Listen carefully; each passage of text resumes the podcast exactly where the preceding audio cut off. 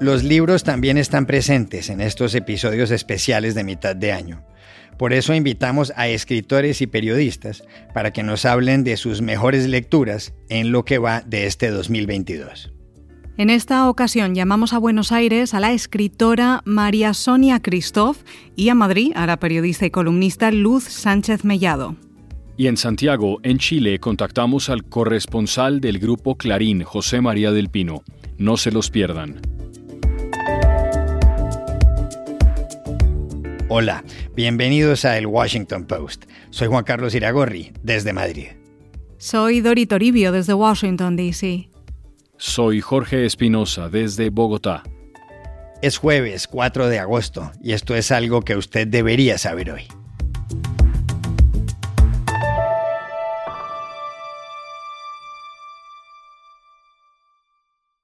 En esta pausa de mitad de año decidimos llamar a escritores y periodistas para que nos hablen de sus mejores lecturas en el primer semestre de 2022. Buscamos inicialmente en Buenos Aires a la conocida escritora María Sonia Christoph a mediados de este, de este año, cuando estamos empezando a reconocer, eh, a medida que recuperamos muchas de nuestras prácticas habituales, cuáles son los efectos que la pandemia dejó en nuestros cuerpos, en nuestro día a día, en nuestros sueños, en nuestros insomnios, quiero recomendarles un libro centrado en una experiencia que definitivamente esa pandemia nos hizo atravesar y con ello quiero decir nos hizo sentir y pensar y es la experiencia de la soledad. Una historia de la soledad, de hecho, se llama este libro del que les hablo. Y allí su autor, David Vincent, va haciendo una bifurcación permanente entre la soledad buscada, apreciada, la que, la que necesitamos para volver al eje o para disfrutar de algunas cosas, y la soledad no deseada, la padecida. Y a partir, siguiendo estas dos líneas, Vincent va rastreando qué se ha entendido por este concepto desde los inicios de la modernidad hasta el presente y se va deteniendo en experiencias monásticas, en regímenes carcelarios, en prácticas cotidianas como la jardinería, la filatelia, los crucigramas, el solitario de cartas, la pesca con caña, la lectura de novelas, el cine, las caminatas y varias, muchas otras actividades imposibles de enumerar acá, todo sustentado con una bibliografía amplísima y analizado con una erudición deliciosa que jamás se convierte en veleidad. Y mm, también quiero recomendarles un par de libros en los cuales se aborda la relación entre humanos y animales desde miradas definitivamente originales, descentradas, arriesgadas. El primero que yo acabo de leer, aunque se publicó en España hace un par de años ya, se llama H de Halcón y es de Helen MacDonald, un híbrido magnífico de autobiografía y ensayo en el que la autora narra el duelo por la muerte de un padre adorado mientras Siguiendo los pasos de un autor también adorado, T.H. White, trata de domesticar a un azor, esas aves rapaces feroces y tremendamente literarias. Y el otro libro, publicado en el agosto anterior, se llama Kaidu y es de Paula Pérez Alonso, una autora argentina que aborda con una audacia y una intensidad admirables por fuera de todo antropocentrismos hasta qué punto es posible tener un nuevo novio para pasar a enamorarse no tanto de él como de su perro. También llamamos a Santiago, la capital chilena, al corresponsal del Grupo Clarín, José María del Pino. No son 30 pesos, son 30 años, ha dicho en Chile durante el último tiempo a propósito de la efervescencia, el estallido social y la crisis política. Pero qué mejor forma de entender si han sido realmente los 30 años eh, que leer a quienes los protagonizaron, a quienes tenían y ostentaban el poder. Por eso mi primera recomendación es leer las memorias del expresidente Ricardo Lagos, socialdemócrata. Tituladas Mi vida, están compaginadas en dos volúmenes, acaba de estrenar el segundo, que es el que me acabo de leer, y creo que a los que somos más jóvenes nos ofrece una lección bien importante. La historia, si ocupáramos jerga futbolística, no solo hay que juzgarla con el diario del lunes, es decir, con los estándares de hoy, sino que hay que entender los contextos, las circunstancias, las concesiones que hubo que hacer para poder administrar ese poder y avanzar en el país. Creo que Lagos en estas memorias entrega luces sobre cómo esos 30 años, que las cifras macroeconómicas fueron espectacularmente buenos para Chile, también requirieron de mucha astucia y audacia política para poder ser administrados, creo que le hace justicia a esos 30 años y también nos permite ver más allá de la consigna lo que está ocurriendo en el país. Como segunda recomendación, quiero contarles que soy profesor universitario y este año le he dicho a mis estudiantes que a propósito de los 50 años del caso Watergate, lean Todos los hombres del presidente. Un libro que además, porque tengo que hacerles el control de lectura, lo he vuelto a leer y me ha gustado incluso más. Carl Bernstein y Bob Woodward son los autores de este libro, autores también de aquella emblemática publicación que terminó tumbando al presidente Richard Nixon.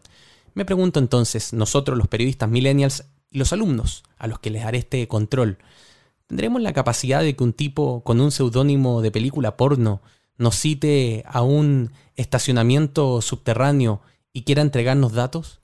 ¿Contestaremos ese WhatsApp o ese llamado telefónico? ¿Entenderemos que ahí puede haber una gran historia? Creo que volver a leer este libro también nos permite reencontrarnos con la esencia del periodismo y también preguntarnos a qué hemos renunciado que a lo mejor requerimos revivir para estos tiempos difíciles para el periodismo, donde tenemos la obligación moral de contar la historia de la forma más fehaciente posible, sobre todo entre tanto exceso de información. Y finalmente, como tercera recomendación para salir un poco de los temas densos, esta novela que ha sido descrita como inclasificable porque es entre ficción, no ficción, Un verdor terrible de Benjamín Labatut, un chileno nacido en Rotterdam, Países Bajos, que ha escrito esta historia que mezcla la locura, los procesos creativos, las transformaciones de distintos inventos a lo largo de la historia y lo que esos inventos han generado como impacto para la humanidad. Un botón de muestra, el gas utilizado por la Alemania nazi para exterminar prácticamente a la población judía de su territorio. Es realmente una obra maestra que ha sido destacada por el New York Times como una de las mejores novelas del año 2021. No se la pueden perder. Un verdor terrible de Benjamín Labatut es mi última recomendación hoy día en el post en español desde Santiago de Chile. Finalmente contactamos aquí en Madrid a la periodista y muy leída columnista, ella dice que es periodista pero que está columnista, Luz Sánchez Mellado.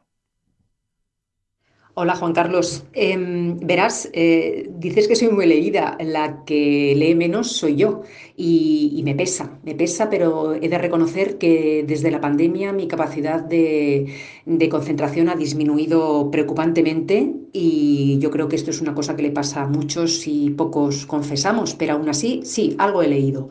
El libro que más me ha conmocionado, me ha dado la vuelta a la cabeza, ha sido el último libro de Fernando Marías que falleció hace, hace unos pocos meses y ha dejado una obra que no es póstuma, pero casi llamada Arde este libro. En él, eh, Fernando cuenta la terrible, bellísima y desgarradora historia de amor eh, que vivió con su pareja de décadas. Eh, Fernando se interna en este, en este libro que es una confesión y una expiación en el laberinto del alcoholismo, en cómo una relación puede eh, verse condenada a la desaparición cuando una pareja cae en, esta, en este pozo del alcoholismo, cuando uno quiere salir, el otro no quiere o no puede, y esa relación está condenada pues, a, la separación por la supervivencia de uno u otro. No quiero destripar más, solamente quiero recomendarlo. No es una lectura de verano, o sí, es una lectura de verano, es una lectura que te revuelve eh, las tripas, el alma y el corazón, eh, pero nunca quieres acabar porque es bellísima. Y luego, pues eh, hablando de colegas, hablando de periodistas, barro para casa y recomiendo siempre a mi compañero de la contraportada de los domingos del país, a Manuel Vicent, Cualquiera de sus columnas me quedaría a vivir en ellas. Es un hombre de más de 80 años con, el alma y el corazón de adolescente que nos habla de los placeres de la vida y también de sus condenas. Eh, como verás, bueno, no soy parcial, pero creo que soy bastante objetiva al hablar de dos eh, hombres que me revuelven las tripas y me dan muchas ganas de vivir.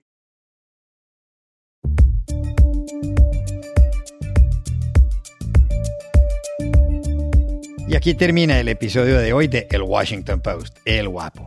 En la producción estuvieron Cecilia Favela y John F. Burnett. Por favor, cuídense mucho y lean mucho. Y queríamos agradecerles también que oigan este podcast casi a diario. Por eso queremos saber más sobre sus hábitos de escucha para mejorar nuestro trabajo. Tenemos a su disposición una encuesta y nos encantaría saber sus opiniones. Lleva unos 5 minutos rellenarla y está en inglés, eso sí. Pueden encontrarla en esta dirección, washingtonpost.com barra podcast survey. Gracias por su ayuda. Chao, hasta la próxima.